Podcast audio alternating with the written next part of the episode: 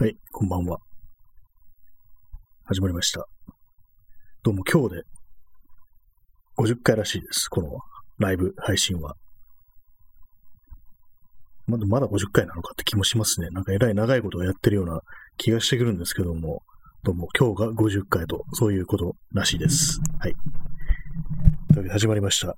第50回目の放送なんですけども、本日は7月の1日で23時12分ですね。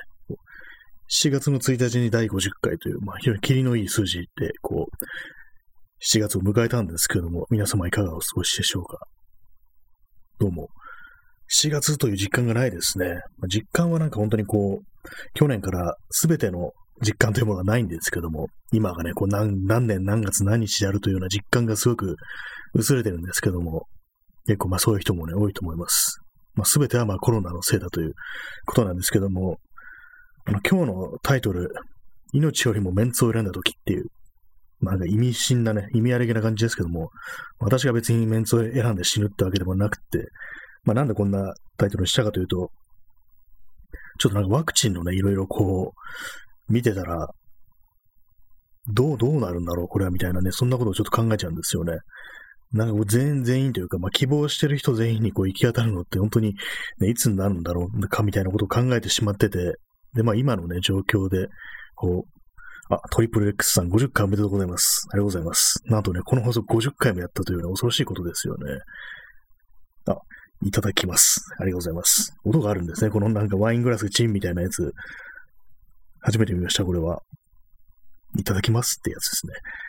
はい、50回もこうやってしまってるということでね、驚きですね、本当に。まあでも、ポッドキャストも入れると本当にまあなんか、8月の半ばでこう、まあ、あと1ヶ月半でこう、1年ということで、ちょっとね、たまになんか恐ろしくなるんですよね。これを1年も続けたのかみたいなことを考えてしまって、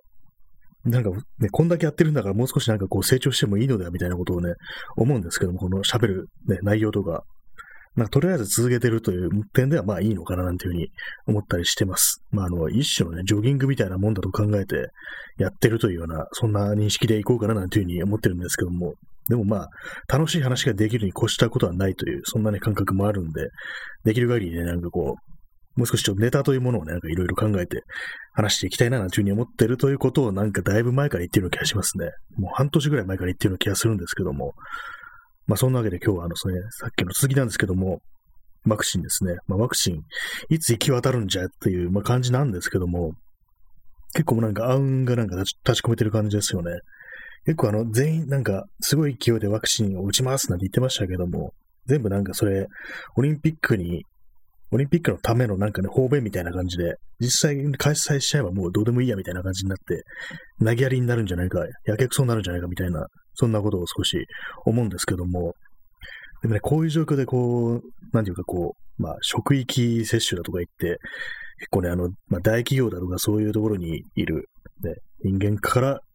ちょっと優先的に受けられるみたいなことに結果的になってしまったりすると、まあ、不本意な形でね、こう、なんで自分はワクチン受けられないんだみたいに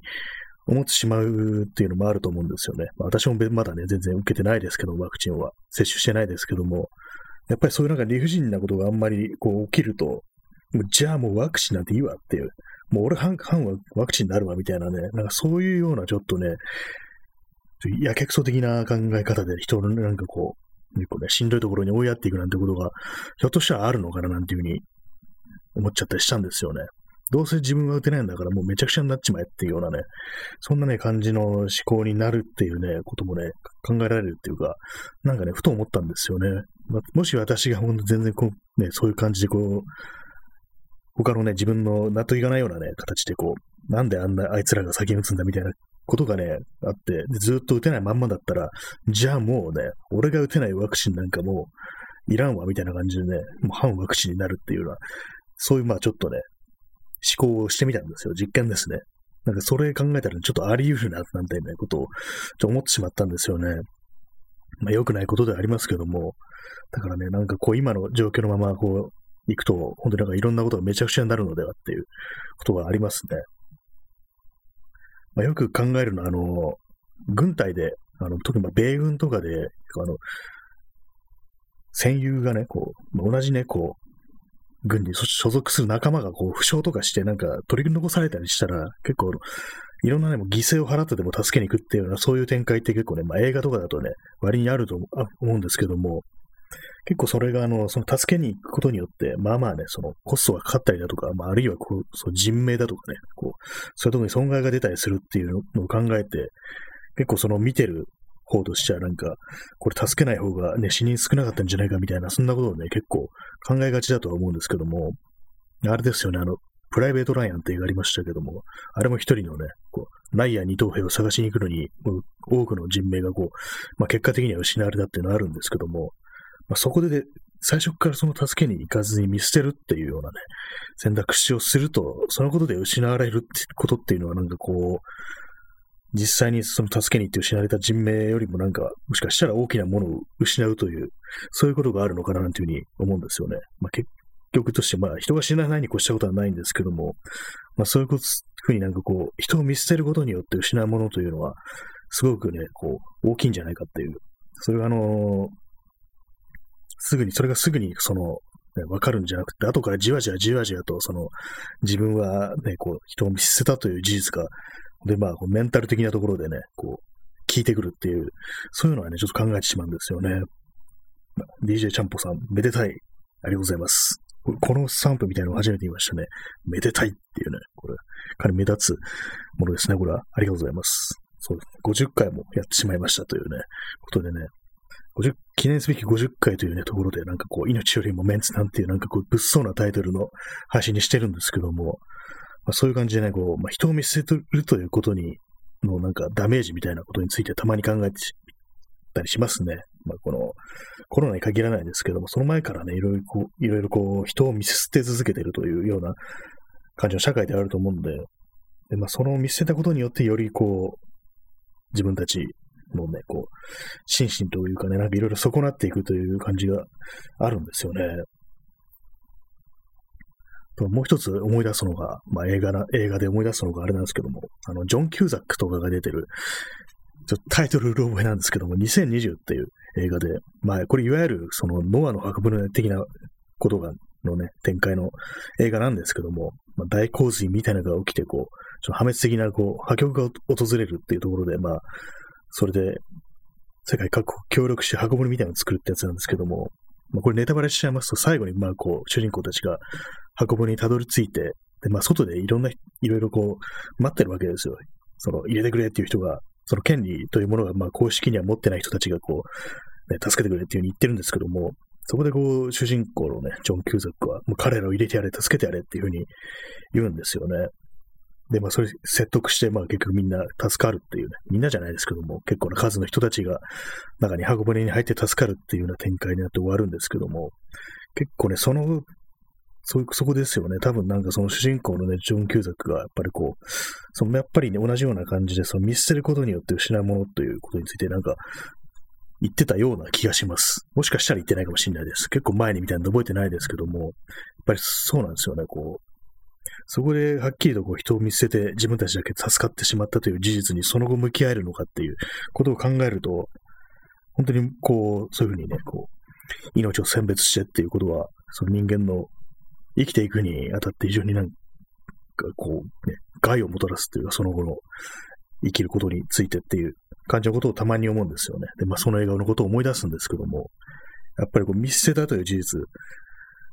というものにね、こう向き合って人間はなかなか生きていくのが難しいと。そういうのから逃れるには、よりなんかこう、悪の方に落ちていくしかないっていうようなことになってしまっててね、それでまあより社会が悪くなるなんてことを考えたりするんですよね。まあでもこの、そういうふうな、この今のね、この社会の上層にいる人間としてはこう、ね、仮想会議の連中にワクチンを打つぐらいなら、ね、そんな集団の免疫なんてなくなってもいいっていう、そういうことすら考えてそうな気もしますね、正直。実際あの日本人って、こう自分が利益を得ることよりも他人を蹴落とす方になんかこう意識がいくみたいな、そういうような研究結果みたいなのがあったような気がするんですよね。たとえ自分が損しても誰かを嫌な思いさせたいっていう、そういうようなね、感じの考え方をしがちだっていうようなことが、まあこれ多分欧米の実験だと思うんであれなんですけども、なんかね、そういうような、まあ何かの実験のテストのまあ選択肢を選んだみたいな結果があったと思うんですけども、結構そのことについてよく考えたりしますね。このコロナ禍においては。まあそうなんですよね。結構今あの、反ワクチン云々でいろいろ言われてますけども、結構ああいう、まあ結構あの陰謀論的な感じのね、ちょっとすごい、それこそ 5G みたいなこと言ってる、なればまあともかくとして、こうそういう心情的なところでなんかこう、信用できないことによって、なんかちょっとおかしなことになってしまってるっていうのもまあまああるんじゃないかみたいなあとはなんか副反応とかですよね。何かあった時にちゃんとやってくれるのかっていうね、そういう不信感みたいなものはどうしてもあると思うんで、なんかこう、10波人からげに、こう、反ワクチンっていうのにはちょっと、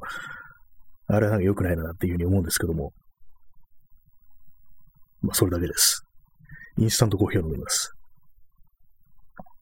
なかなか言及するのが難しかったりしますね、こういうのは。まあ私はまだ打ってないです。ね。で、昨日あれ、映画を見てたんですけども、まあ、全然関係ないんですけど、話変わりますね。あの、サンクタムっていう映画を見てて、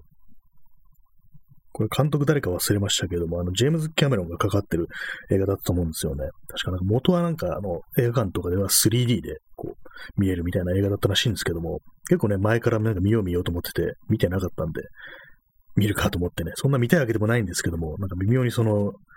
どういう内容かっていうと、あの、すごい縦穴が、パプアニューギニアの島に縦穴があって、で、もその底に洞窟があると。で、まあその洞窟、すごいね、洞窟、長い洞窟があって、そこを通じてこう、水、流れ込んだ水が海までね、繋がってる水路があるじゃないかというのがあって、まあそこを探検してるね、冒険家が、たちがいるんですけども、まあその人たちが主人公で、で、まあ中入ってこういろいろやってる、調査してるうちに、こう、ハリケーンだったかなんだかがやってきて、ハリケーンだったかサイクロンだったかなんだかがやってきて、まあ、要は大量の雨水が流れ込んでくると。まあ、流れ込んでくると当然まあすごい、ものすごいね、こう、深くうがたれた穴に、の底にある洞穴なんで、まあ、上がるのも大変なんですよね。で、まあ、上からどんじゃんじゃん水が降ってくるわけだから、上がれないっていうような、そういう状況になったりして、で、まあ、落石もあって、その帰り道が塞がっちゃうんですよね。で、まあ、ここから出るには、その、海まで繋がってる水路を探すしかないっていうね、そういう状況に追い込まれるっていう、まあ、それでまあ脱出を考えるっていうね、話なんですけども、私はね、結構その狭いところっていうのがね、まあまあ苦手なタイプで、まあ、兵所恐怖症とまではいかないまでも、結構ね、ああいう狭いところで身動き取れなくなるって考えるのは結構怖いタイプなんですよ。そういう人間なんでね、なんかこう、内容的にちょっとね、興味あるというか、そういう変なところでね、自分が見たらどうなるんだろうみたいな感じでね、さぞ恐ろかしかろうみたいな感じで、こう、ちょっと興味本位で見てみたんですけども、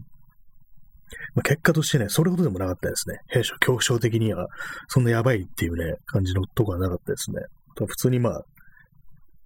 どうなるんだろうっていうね、まあ、そういう展開とかはね、もう手に汗を握る展開ありましたけども、ちゃんと見ることができましたね。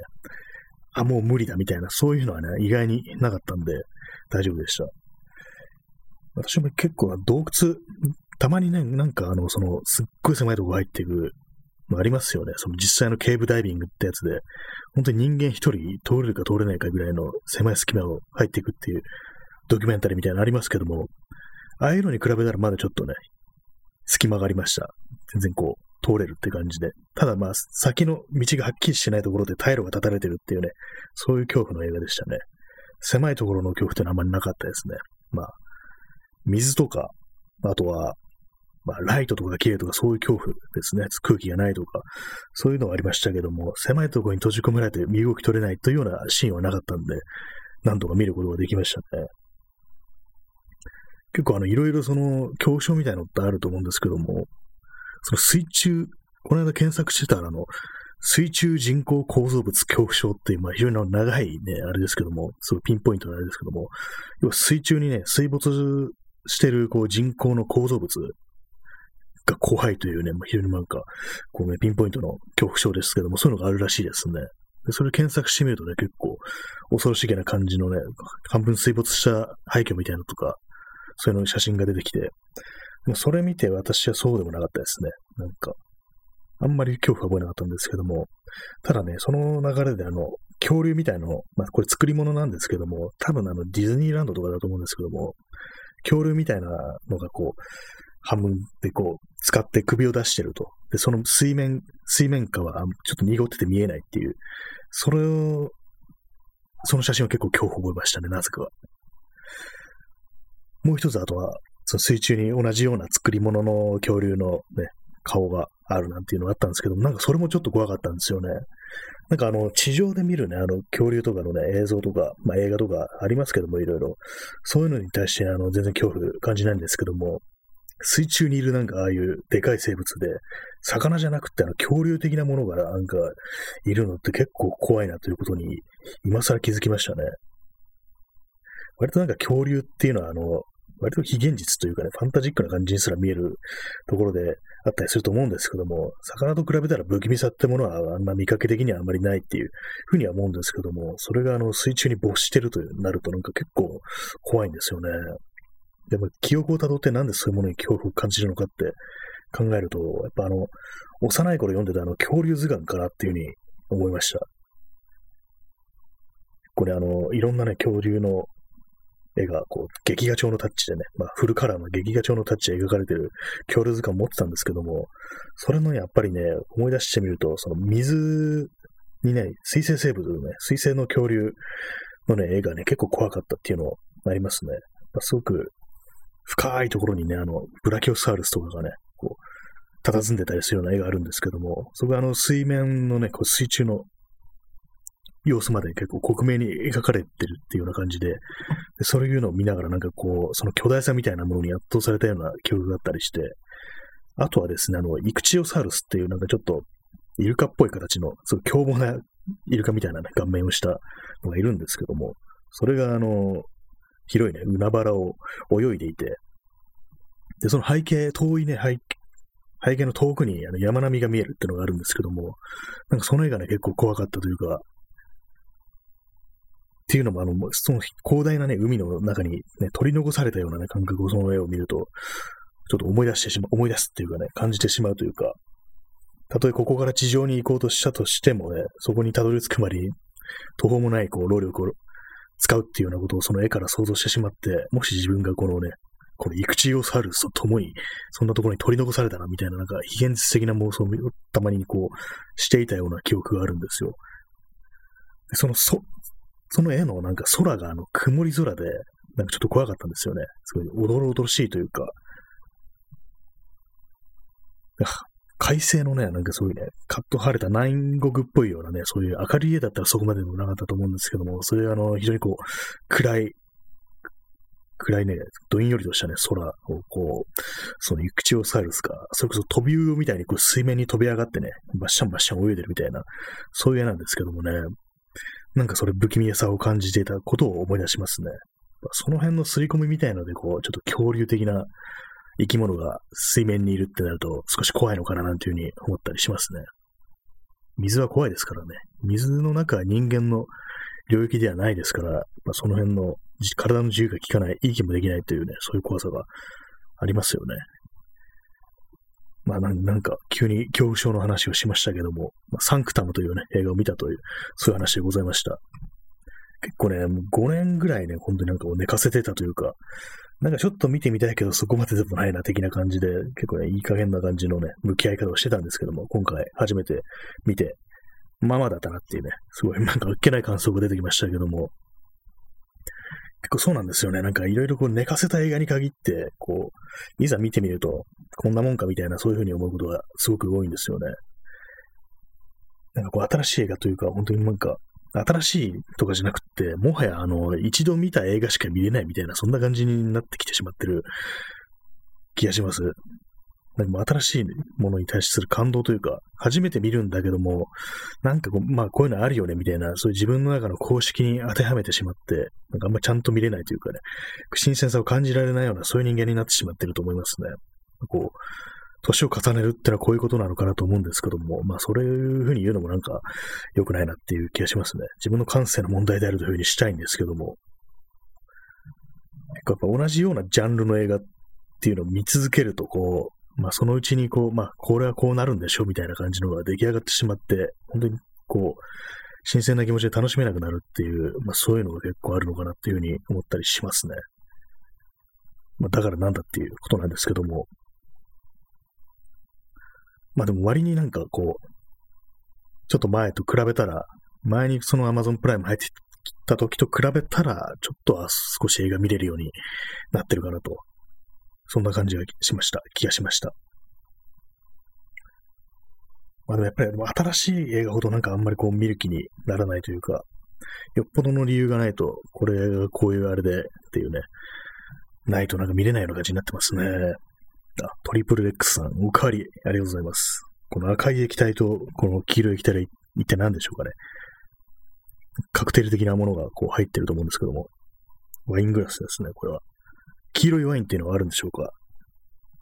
でもレモンみたいのが乗っかってるように見えますね。おかわりありがとうございますね。私もインスタントコーヒーを飲みます。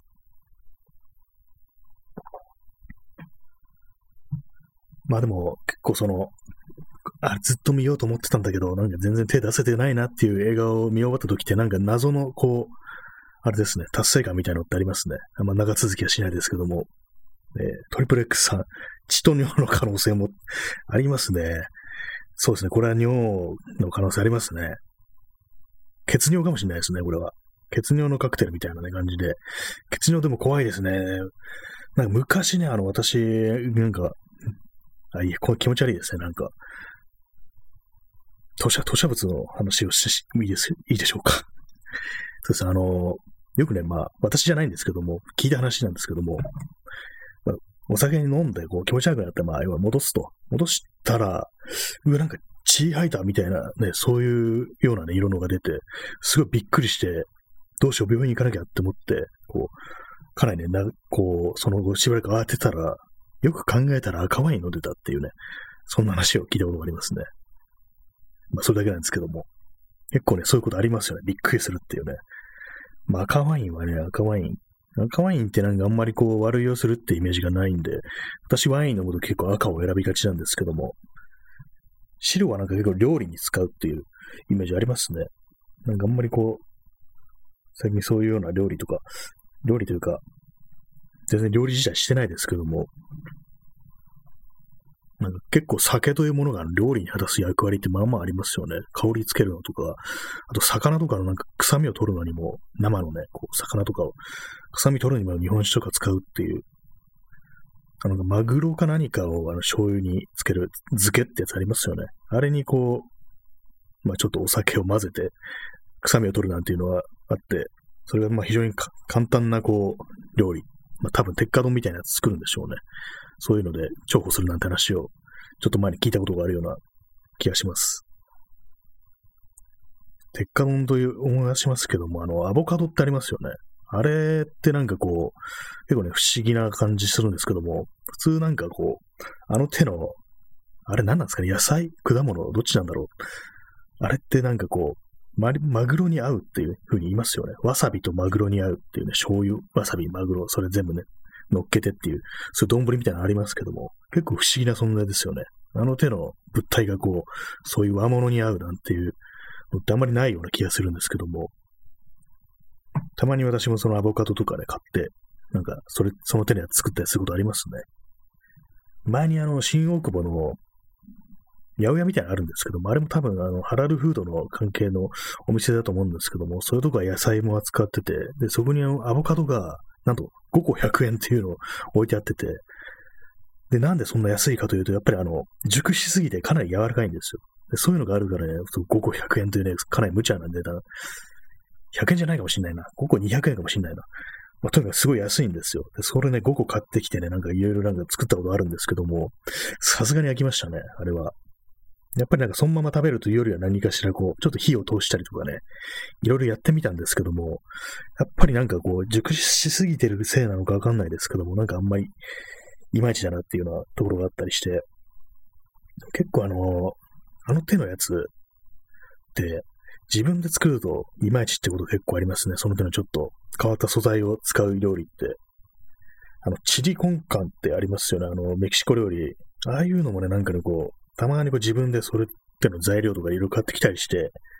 チリパウダーとか、まあ、クミンだとか、まあ、豆ですよね。豆の煮たやつとか使って、いろいろやってみたりするんですけども、どうも、あれなんですよね。お店で食べるものと味が全然違うっていうようなことを毎回思って、がっかりしちゃうんで、もうそれが作らなくなったんですけども、何なんですかねあれ結構あの、材料的には同じものを使ってるのに、全然こう、その味が、らしさが出ないよなっていうふうに思ったりして、まあ、スパイスも別に全部ね、こう、揃ってはいるんですけども、あれがなんか今でも不思議なんですよね。これ再現できない味というか、店でしか出ない味なのかなっていうのがあって、まあそういうの私の場合、あの、カレーとかでもね、いつも思うんで、なんか全然こう自分の思う味と違うっていうね、全然こう、なんかこう多様性がないみたいな、なんかそんな味っていうのがね、結構あったりしてね、がっかりしちゃうんで、それからあんまりこう、そのカレーとかもね、作ってないんですけども、やっぱああいう料理難しいですね。多分自分の思考がなんかこう、どうしても普段のね、あれに寄ってってしまってるのかと思うんですよね。家で作るときは、その普通の、普段使ってる、まあ、日本的なね、作り方というものに知らず知らず寄ってきて、寄っていってしまってるがゆえにこう、ちゃんとらしさが出てないっていうのが、ひょっとしたらあるのかなと思うんですけども、それが何なのかっていうね、細かいことが、いまいち自分でもわかんないですね。えー、何の話したんでしたっけ？まあ、映画の話でしたね。映画の話。食べ物の話しましたね。よくなんか映画の中に出てくる食べ物の話っていうのはありますよね。ないか。アニメの中に出てくるなんか食べ物で、なんか妙にうまそうに見えるなんていう、結構そういう話題があると思うんですけども、映画の中ではあんまこう、あんま話題にならないような気がしますね。でも確かあの、なん、なんだったかあの、グッドフェローズだったかなんだったか忘れましたけども、まあその手のマフィアものの映画の中で、あの、刑務所の中で、なんかミートボールとか入った